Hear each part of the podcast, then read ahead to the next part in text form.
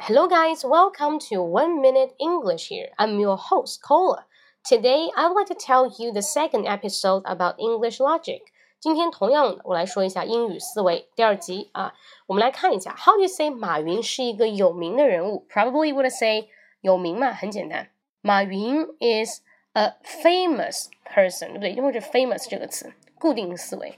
但是除了 famous 这个词以外，还有别的词吗？因为 famous usually we describe someone just passed away，我们把一些死去的人叫做嗯哼哼 famous。那 well known 也可以，但这种词属于大词，你背了就会用了，这不叫英语啊。你想一想，其实有一个非常简单的词叫做 big。马云 is a big person，马云 is a big person，不是大人物，big 还能指什么？最重要的、最好的、最 top 的人就是 big person。比方说你对我很重要，you're big to me，啊。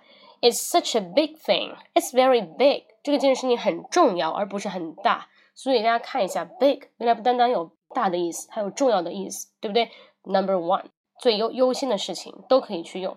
所以说，大家看一下，初中单词才是最主要的。大家记住，怎样去灵活用这些形容词呢？请关注我的微信公众号“英语口语风暴”啊，只要五百个词，你就能说出一口很流利的英语。OK，我在直播间等你。记住，搜微信公众号啊，英语口语风暴。See you next time，拜拜。